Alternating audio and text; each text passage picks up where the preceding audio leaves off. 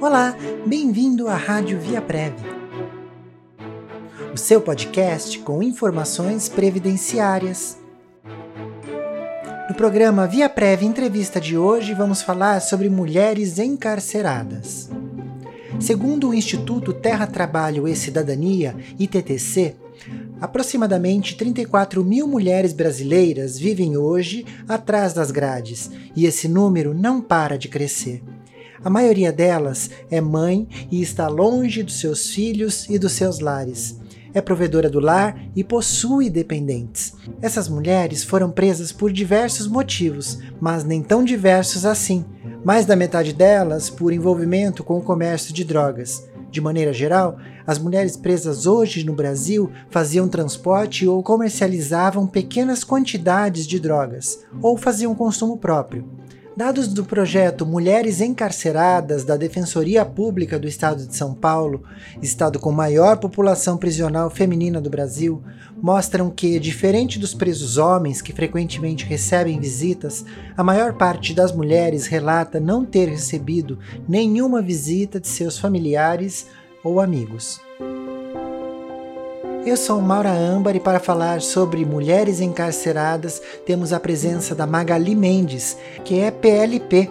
Ela faz parte das promotoras legais populares Cida da Terra, Campinas e região e desenvolve um trabalho muito interessante junto à Penitenciária Feminina de Campinas. Magali, seja muito bem-vinda à Rádio Via Prev. Bom dia, Maura. Para mim é um prazer estar aqui com você e com os ouvintes da rádio para falar de um assunto tão caro para nós, mulheres, mulheres pobres, mulheres negras, mulheres de periferia. Fico muito feliz com a sua presença, viu, Magali? E para contribuir com nossa conversa, também temos conosco o advogado previdenciarista Gabriel Macedônio, que presta consultoria para a Via Prev. Seja muito bem-vindo, Gabriel.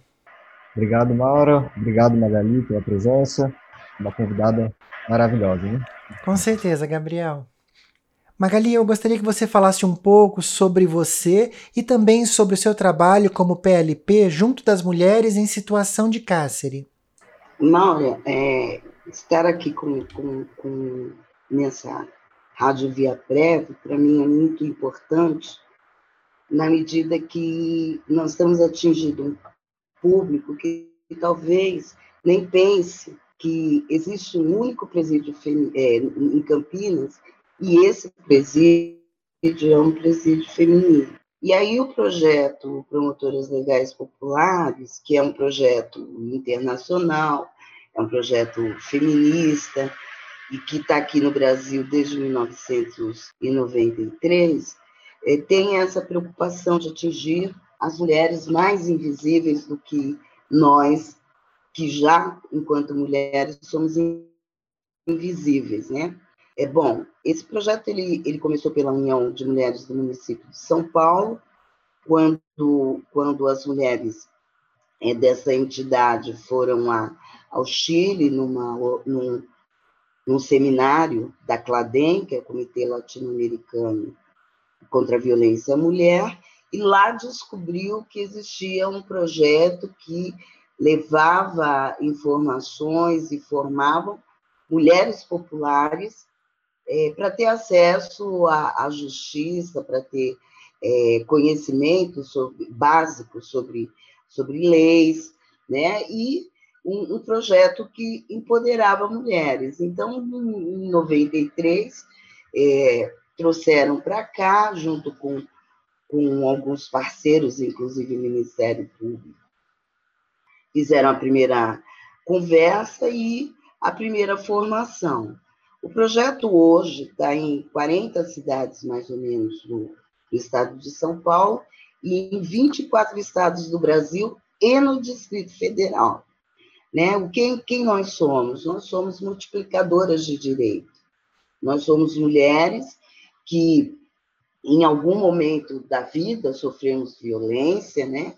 Porque pelas estatísticas, a cada três minutos uma mulher sofre violência e é, não existe uma mulher que de, do começo ao fim da vida não passe pela violência. Então, o nosso, o nosso objetivo é, é propiciar com que as mulheres é, tenham acesso aos seus direitos de, de forma básica, né? entender o que é direito e como que se pode acessar esse direito. Esse é o nosso objetivo.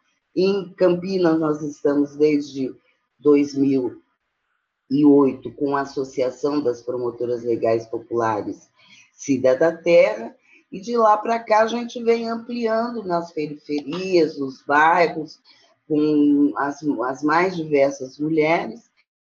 E em 2018, é, através da, de, um, de um convênio com, com a direção do presídio, com a FUNAP, é, com o coletivo Lélia Gonzalez e com a Unicamp, nós pudemos é, iniciar um trabalho de oficinas e de formação de promotoras legais populares dentro do, presídio.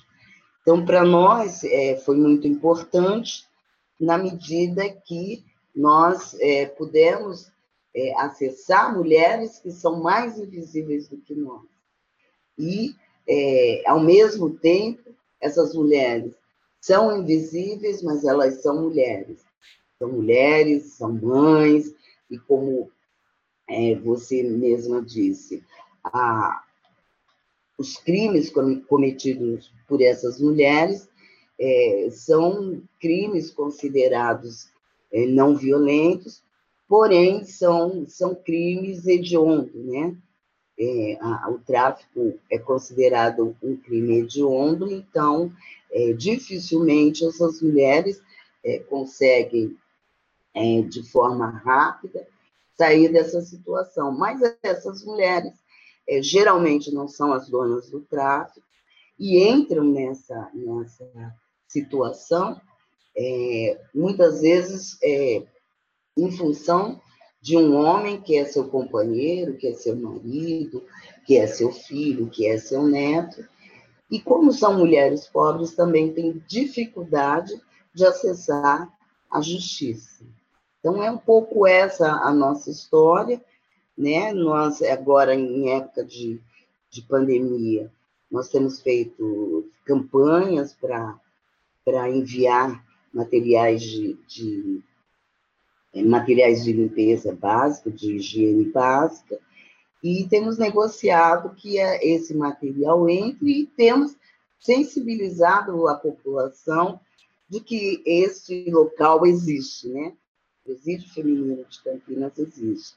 São 11 presídios é, femininos no estado de São Paulo, em regime fechado, e o de, o de Campinas é, há 25 anos atrás, era um presídio feminino, é, masculino, e como fe, é, presídio masculino, ele era muito falado em Campinas, ele existia. Quando ele passa a ser um presídio feminino, ele passa a, a não ser é, a não ser visibilizado como um, como um espaço dentro da cidade.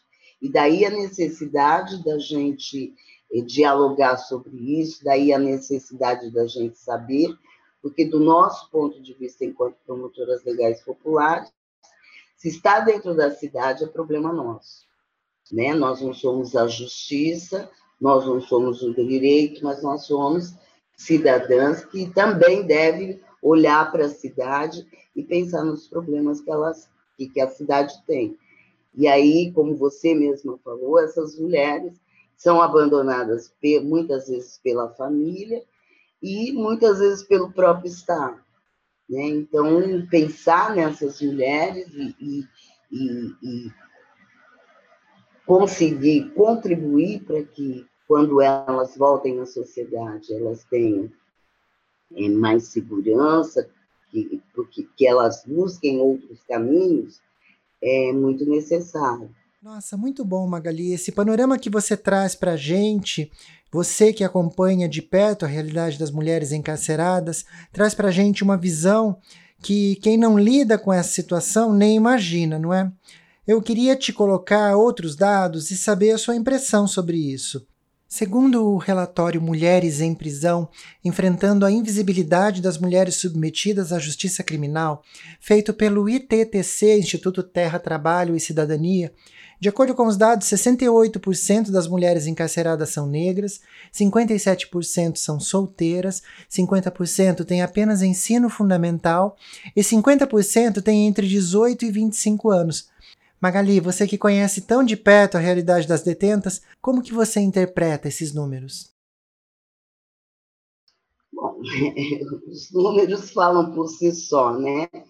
É, são mulheres pobres, é, com um aumento significativo de mulheres negras, são mulheres é, é que não tiveram acesso a, a, a, ao ensino superior, por exemplo.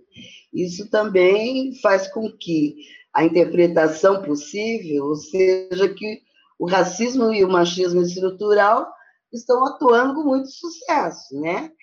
E, e que as mulheres agora são, é, como a gente fala no popular, a bola da vez. E que muitas de, dessas mulheres ou, ou mesmo as mulheres que estão aqui fora, é, cada dia vem suas vidas alteradas pela pobreza e pela miséria. E às vezes não consegue perceber esse movimento perverso que há contra nós mulheres. Né? E, e aí a gente precisa é, começar a atuar levando informação e sensibilizando a sociedade né, tem alguma coisa errada.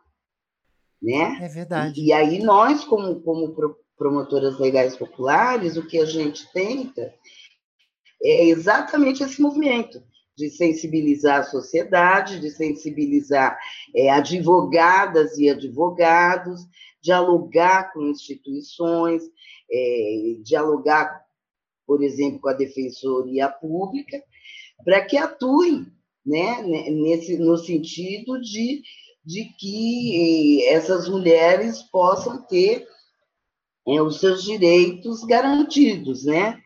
E, e, aí a gente pensar que não é à toa que, é, o, o, que aumenta média de 500% nos últimos 10 anos o número de mulheres encarceradas. Né? Então, me parece que, nesse momento, a gente tem que enxergar isso como uma criminalização da pobreza, né? como uma criminalização é, das mulheres que são é, as, as seres humanas mais pobres do mundo. E entre as mais pobres, as, as mulheres negras é, são ainda mais pobres, né? Então, por exemplo, aqui no Brasil, nós somos 52% de mulheres e entre as mulheres, 44% são mulheres negras. Então, é, é, é, a gente enxergar isso com sensibilidade, né? Tem alguma coisa errada acontecendo. E aí a gente precisa atuar sobre isso. Então, é, a, a minha visão é que os números falam por si só. Existe, por exemplo, para nós mulheres, é, uma vitória, para nós mulheres e para nós negros, uma vitória que é, foi sensibilizar a academia, sensibilizar os pesquisadores, para que esses dados viessem com mais precisão para a sociedade. Agora, me parece que o segundo momento é a gente é, fazer esse dado ser visibilizado e sensibilizar esses dados. Com certeza. Uma outra situação, quando essa mulher que acabou de cumprir sua pena chega na sociedade novamente, quais são as chances dessa mulher egressa voltar ao mercado de trabalho? Bom, é, do nosso ponto de vista, é, são duas coisas, né? Uma coisa é garantir que essa mulher tenha acesso à justiça, portanto, ela, o, o processo dela ande, né? Que ela consiga, porque muitas dessas mulheres é, é, estão lá dentro, mas ainda não foram julgadas, né? E, e muitas dessas mulheres, e aí o, o doutor pode falar melhor do que eu, esses termos jurídicos, mas muitas dessas mulheres já poderiam estar na rua. E nós, promotoras legais populares, de, defendemos que por essas mulheres serem mães, por essas mulheres serem avós, por essas mulheres serem arrimo de família, elas cumpram penas alternativas, né? E, e, inclusive com esse dado de que os crimes que elas cometem não são crimes é, é, violentos. Então, é, há uma, uma possibilidade dessas mulheres cumprirem suas penas é, de forma alternativa. Essa é uma coisa. É, a outra coisa é que é, nós estamos numa sociedade patriarcal, numa sociedade machista, numa sociedade que condena é, é, as mulheres, né? Mesmo é, é, as mulheres que não estão em conflito com a lei, né? Então, o, o fato de ser mulher já é uma questão é, de discriminação na sociedade. Essa é uma coisa. Quando você é, está em conflito com a lei ou esteve em conflito com a lei, quando você sai, né, você é triplamente discriminada. Né? Então, a dificuldade de arrumar emprego é maior, a dificuldade de, de, de se relacionar com a sociedade, de, é, é, de acessar é, seus direitos, ela é muito maior. Por quê? Porque o preconceito ele incide sobre a sociedade, portanto, incide sobre as pessoas. E nós não estamos falando de mulheres é, que têm um poder econômico é, razoável, nós estamos falando de mulheres pobres, nós estamos falando, falando de mulheres com pouca escolaridade. Então, é, a dificuldade ainda é maior nesse, nesse sentido. Então, é pensar a necessidade de inserir essas mulheres na, na, na sociedade é muito importante. Né? E eu falo em inserir porque é, se essas mulheres chegaram a esse ponto é porque nós, ou a sociedade, não deu conta de inseri-la, de, de, de fazer com que ela fizesse parte. Então, nós não estamos, na verdade, inserindo, é, reinserindo, nós estamos pensando na inserção, que ela se pense como uma cidadã, que ela se pense como um ser humano, que ela se pense como alguém é, capaz é, de, de ter uma vida normal ou uma vida possível com dignidade. Né? Acho que é um pouco isso que a gente é, pensa e, e tem trabalhado. Perfeito, Magali. Na verdade, não é uma reinserção, então podemos entender que ela será inserida pela primeira vez para quem sabe começar a ser vista então como cidadã e ter todos os benefícios que isso deveria acarretar, não é?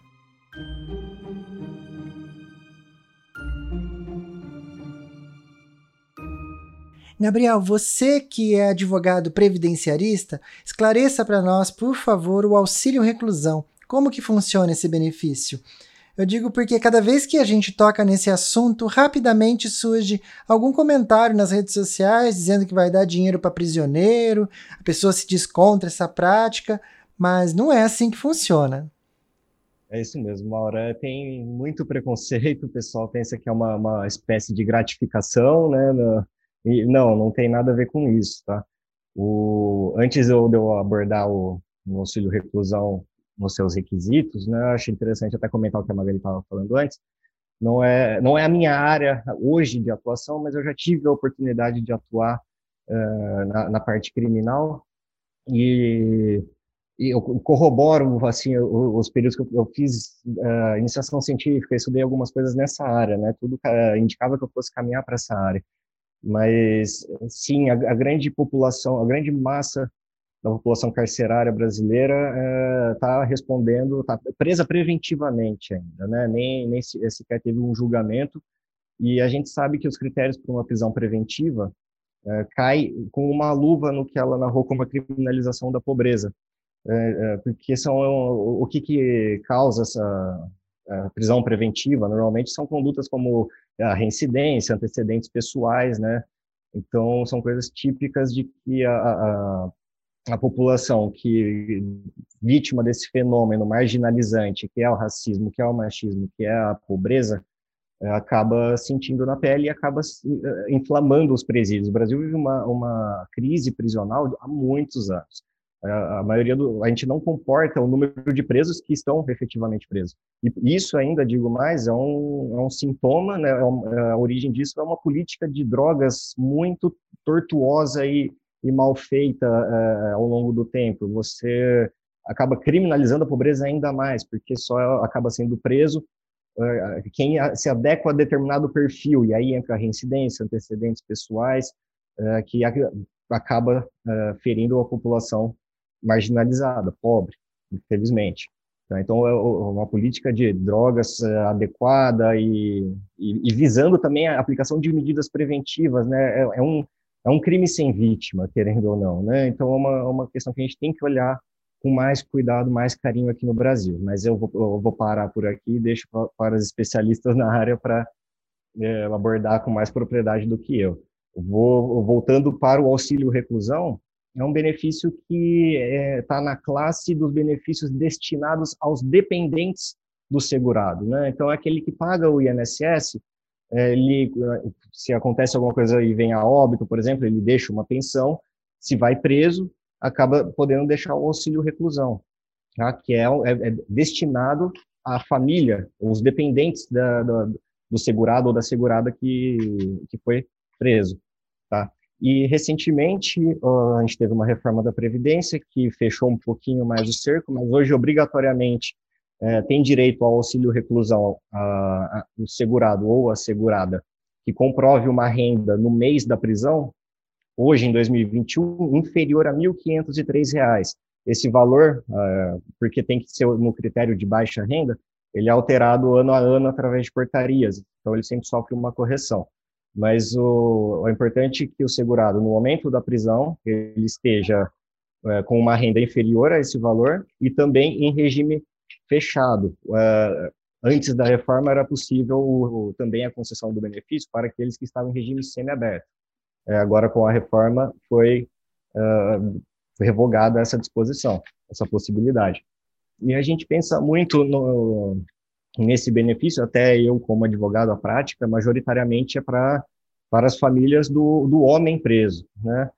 É, só que a gente é, não pensa em alguns detalhes, principalmente na questão da, das mulheres, que muitas e muitas vezes possuem, acabam tendo seus filhos dentro do, do, do próprio presídio, né? E, e, e não, não, às vezes não, não tem uma cobertura para essa criança, porque ela vai ficar muito pouco tempo com o seu filho ali, né? E é, depois precisa de uma segurança, de uma proteção. Então, também nesses casos é importante mencionar que tem direito também ao benefício, tá? Porque ele é destinado aos dependentes daquele, da, do recluso, daquele que, de, que foi preso, tá?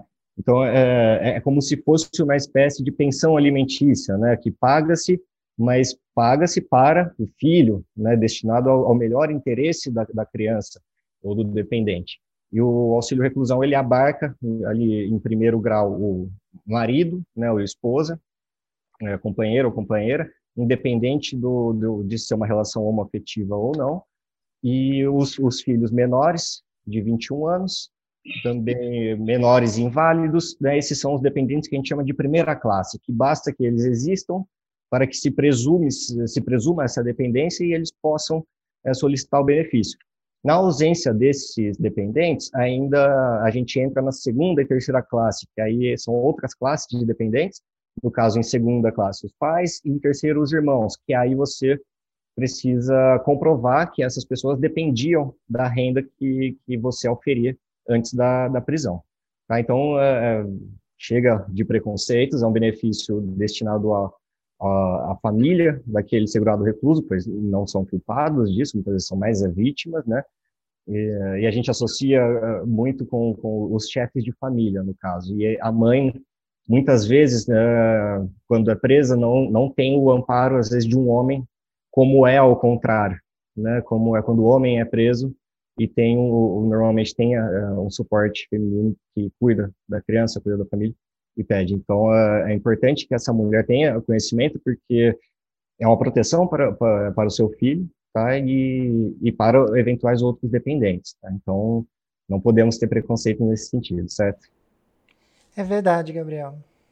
Interessante quando a gente faz o paralelo com a pensão alimentícia, que todo mundo conhece muito bem. Tem que pagar a pensão, não é mesmo? Para quem? Para os filhos ou para a esposa que é dependente. Então, é mais comum na nossa sociedade de ter o homem trabalhando, né? Mas para a pensão alimentícia, eu acho que a gente já formou um conceito sobre isso, de que a pensão é para os filhos, a pensão é para o dependente. E o auxílio reclusão, como você trouxe, Gabriel, tem esse paralelo de que o auxílio é para os filhos da pessoa encarcerada, seja essa pessoa homem ou mulher, é para os filhos, é para o dependente. Então fica fácil de entender quando você me traz dessa maneira, porque afinal não pode deixar de pagar pensão, não é mesmo? Então também não pode deixar o dependente da pessoa encarcerada desassistido. Então, o auxílio reclusão vem com essa função tão importante.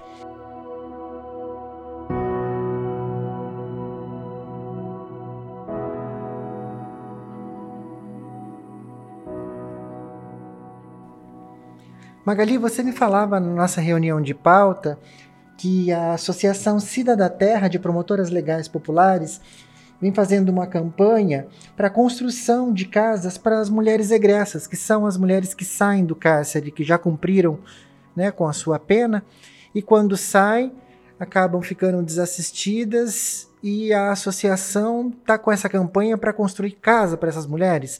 Conta um pouquinho para a gente. Então, Maura, é, só um parênteses aí, é, dizer que na pensão é, nesse, nesse auxílio reclusão, a gente pensar que, é, normalmente, quem fica com as crianças enquanto as, as mães estão em situação de cárcere são as avós, são, são as, as tias, é, as irmãs mais velhas. Então, é, normalmente, são mulheres que cuidam dessas crianças.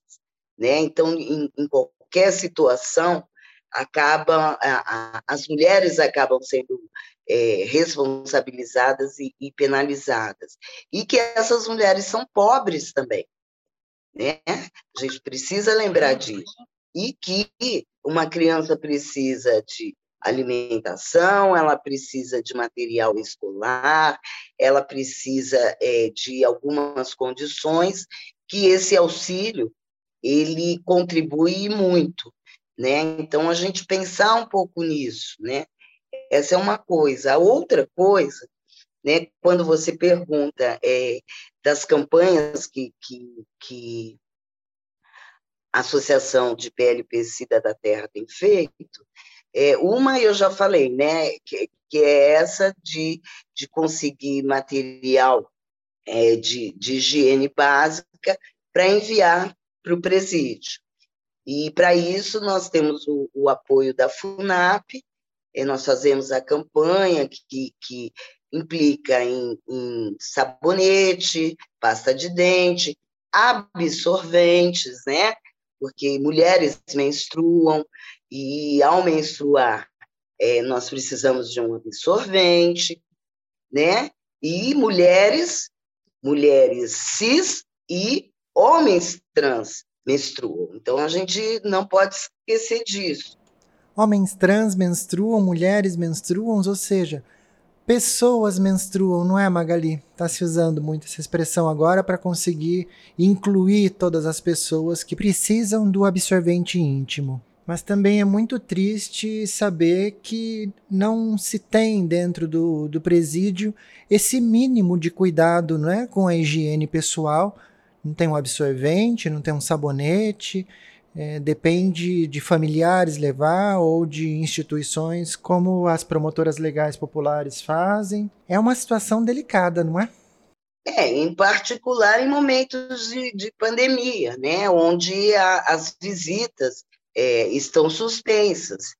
Então, a gente pensar um pouco nisso, nesse material básico. E é, nós é, é, temos feito essa campanha, temos realizado essa campanha desde março de 2020. Então, é, de três em três meses, a gente pede para a sociedade, para as pessoas que a gente conhece, que nos envie e a gente acondiciona lá na sede da FUNAP e depois a gente, é, alguém do presídio vem e busca para levar, fazemos o kit para levar. Aí o, o, a segunda questão é que é, a nossa perspectiva é que sempre que essas mulheres saiam da, da prisão, né? É, e saiam do encarceramento. Então, é, a, no, nos momentos que a gente está lá em oficina ou em formação, a gente sempre diz: olha, quando você sair, pode procurar a gente, pode procurar que, é, é, da forma possível, a gente acolhe você, né? E como elas saem sem emprego, sem, é, sem uma condição básica de vida, nós temos, é, é, nesse período, e algumas foram libertas nessa, nesse período de pandemia, têm nos, nos procurado, né? Tem nos procurado, é, e, e, aí, como nosso, nosso endereço é público, nós temos é, é, rede social, elas têm nos procurado, e algumas delas têm problema de moradia, né? E é, é, como nós temos entre nós, né, nós somos diversas também, nós promotoras legais populares, algumas mulheres que que é, são engenheiras ou técnicas, e têm pensado como contribuir. Né? E, e, e nesse momento, o, o, mês passado, nós terminamos uma campanha e conseguimos o um, um material para terminar né, uma casa que estava numa situação precária, para que, que essa essa egressa em particular pudesse ter sua vida. Por quê? Porque a moradia é uma condição básica né, de vida.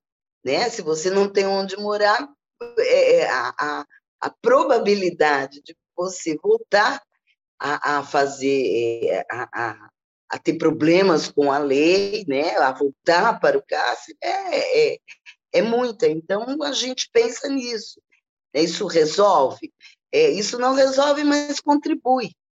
Contribui. Então, é, é a nossa parte, enquanto sociedade civil, enquanto movimento social, pensar é, na cidadania, como é que a pessoa é, tem a dignidade humana de ter moradia, de ter é, alimentação. Nós também temos uma campanha de cestas básicas, que algum, algumas parceiras contribuem com a gente, e entre as mulheres que a gente é, oferece a, a cesta básica estão também algumas regressas. Então, são, são problemas que, que as mulheres têm e que, se a gente não parar para pensar, se a gente não, não, não tiver empatia, a gente é, passa despercebido pela vida da gente, né? Então pensar como é que a gente consegue contribuir e, a habitação ela é essencial. E pensamos mais, pensamos, por exemplo, que em projetos de casas populares, é, assim como, como hoje tem alguns avanços no sentido das casas ficarem no nome das mulheres, essas mulheres é, egressas, por exemplo, deveriam ser é, prioridade para casa popular. Né? Por quê? Porque se resolve um problema concreto. A partir da moradia, a gente é, pode pensar em outras coisas, né? inclusive na formação é, profissional dessas mulheres, que, como a gente já falou, são mulheres pobres, que tiveram pouco acesso à, à educação. É, se a gente pensa em, em, questões mais coletivas, como é que, que a gente pode profissionalizar ou fazer redes ou, ou, ou por exemplo, ter momentos de, de cooperativas que elas possam ter esse retorno financeiro, porque a geração de renda é fundamental para mulheres que não têm é, escolaridade, para mulheres, nesse caso, para mulheres que, que são egressas do sistema penitenciário. E para quem quiser contribuir com as diversas campanhas da Associação Cida da Terra de Promotoras Legais Populares aqui de Campinas, no Facebook você encontra o acesso através do arroba PLP Campinas e Região. E no Instagram é o arroba Promotoras Legais Populares, underline, que é aquele tracinho embaixo, CPS de Campinas. E Magali, fica aqui o convite aos empresários para que tenham empatia pela mulher egressa, dando a oportunidade de um emprego digno para que ela tenha condições de reconstruir a sua vida com dignidade, não é?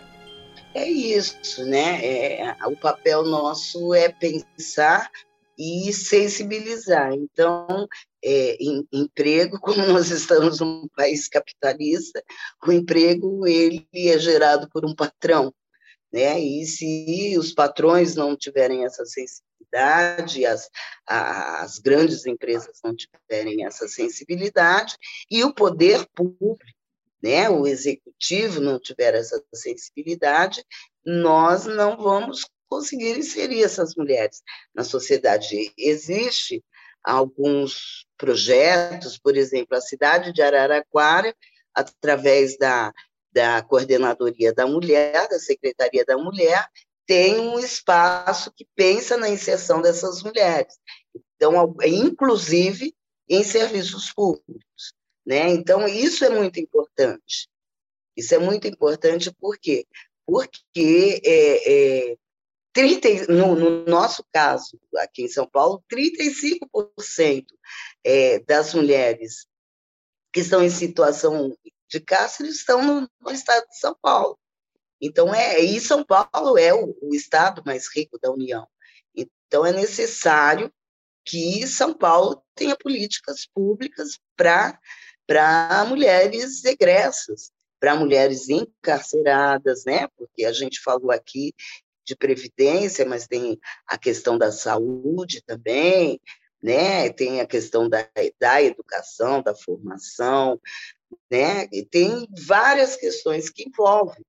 E o número de mulheres encarceradas tem aumentado muito nos últimos dez anos, né? E é, nesse momento de pandemia, se já está difícil para as mulheres em geral, onde aumenta o número de feminicídios, onde, é, por exemplo, no Brasil, o primeiro caso de Covid foi de uma trabalhadora doméstica, negra, moradora de periferia.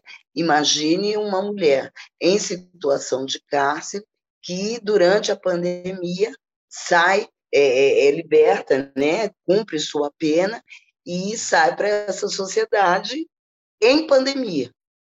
Né? Então, a gente pensar como é que a gente pode contribuir, né, e contribuir de forma que, é, de fato, a vida dessas pessoas se transforme e, é, por todos os motivos que, que o, o, o advogado já falou, elas não reincidam. Né? E a nossa maior preocupação é essa, né? É que se existe a criminalização da pobreza é, e que ela se transforma é, e que ela tem gênero, né? É, o, hoje ela se dá pri, principalmente em cima das mulheres, então é, como é que a gente contribui para que é, essas mulheres pobres, negras, né, com menos acesso à educação, é, não voltem não voltem para esse lugar né, que, que custa tanto para pra, as vidas delas e de seus parentes, para que elas não, não retornem ao presídio. Mas isso é um papel não só delas, mas da sociedade como um todo. Né? E acho importante que a gente tenha discutido isso aqui e que isso chegue aos ouvidos de, eh, de campineiras e campineiros e que pensem que é possível a gente ter um mundo melhor. Né? Agora, nós também estamos pensando é, na casa da egressa, né? É, que implica num espaço onde essas formações possam ser, ser feitas, que implica no acolhimento quando elas estiverem de saidinha, né? que popularmente a gente chama de, de saidinha, e que elas possam se fortalecer e que a gente, a partir desse espaço, possa também dialogar com esses empresários e com o poder público, para que essas mulheres, de fato, tenham uma vida digna e que sanem seus traumas, né? Porque não dá para dizer que quando você passa um dia ou dez anos dentro é, do sistema prisional, você saia sem traumas, né? Então, acesso a, a, a tratamento psicológico, acesso é, a, as questões pedagógicas, para que, de fato, elas possam é, sair desse sofrimento mental, porque isso é um sofrimento mental, passar anos dentro de um presídio gera alterações é, na sensibilidade e na, na saúde mental dessas mulheres, para que elas possam, de fato, ter um, uma vida tranquila, normal, junto com suas famílias e com seus filhos. É, acho que é um pouco isso. Estamos à disposição. É, temos outras parceiras é, aí na cidade, né? O, o espaço cultural o Pinzeiro tem sido muito nossos parceiros nessa empreitada de, de, de contribuir é, com as mulheres é, encarceradas nesse momento de pandemia, é, o projeto Aguibara, é, as, as, as Lélias, né, o coletivo de mulheres negras Lélia Gonzalez, né, as mulheres pela justiça. Né? Nós não estamos sozinhas porque nós, promotoras legais populares, não nos pensamos sozinhas. Né? Pensamos que qualquer questão, qualquer problema que seja colocado em particular para as mulheres, é, a gente só resolve juntas. E agora, é, o, a, a Rádio Preve, né, que abriu esse espaço que para nós é muito importante. Muito obrigada, Maura, muito obrigada, ouvintes. Né? Vamos caminhando aí é, a passos é, leitos, mas a passos firmes. Eu que agradeço, Magali. É lindo ver a movimentação que vocês, promotoras legais populares, fazem, esse engajamento com outras instituições mobilizando a sociedade para entender uma demanda tão importante que é a da mulher como um todo, tendo aí a inclusão da mulher preta, parda, marginalizada, periférica, não é mesmo? Então, com informação, a gente consegue de repente tocar o resto da sociedade que não se relaciona com essa realidade. E também promover um pouco de empatia, um pouco de generosidade, para que ao olhar para a mulher egressa, consigamos ter um olhar de acolhimento, não é mesmo? Pensando como você disse na nossa reunião de pauta, né? E se fosse a minha filha? E se fosse eu mesma? É um próximo que está ali, é uma cidadã que precisa desse acolhimento, dessa chance, desse olhar humano também. Então eu quero muito agradecer a sua presença aqui e já agradecer a presença do Gabriel Macedônio, advogado previdenciarista, e pedir ao Gabriel que deixe suas considerações finais. Por favor, Gabriel. Mara, sempre um prazer estar nesse programa, sempre muito rico. É, então, agradeço pelo convite mais uma vez. É, agradeço a Magali pela magnífica exposição do, e, e, parabenizo pelo trabalho maravilhoso que vem fazendo. Também deixo aqui o, o nosso contato, tá aqui da equipe da Via Prev. É, o telefone é o 19 25 19 80 90, tá? É o WhatsApp também, pode mandar um áudio que a gente atende com o maior prazer. Tá? Muito obrigado. De fato, Gabriel, foi muito bom. E quem quiser saber mais sobre as promotoras legais populares, no Facebook ah, vai encontrá-las pelo arroba PLP Campinas e Região. E no Instagram é o arroba Promotoras Legais Populares, underline CPS. Obrigada a você, ouvinte da Rádio Via Prev, que acompanhou o nosso programa. Qualquer dúvida sobre este programa ou sobre os benefícios do INSS, você pode entrar em contato com a Via Prev através do WhatsApp 19 25 19 80 90 ou pelo nosso site, que é o viaprev.com.br. Eu sou a Maura Âmbar e este foi o programa Via Prev Entrevista. Um abraço e até a próxima!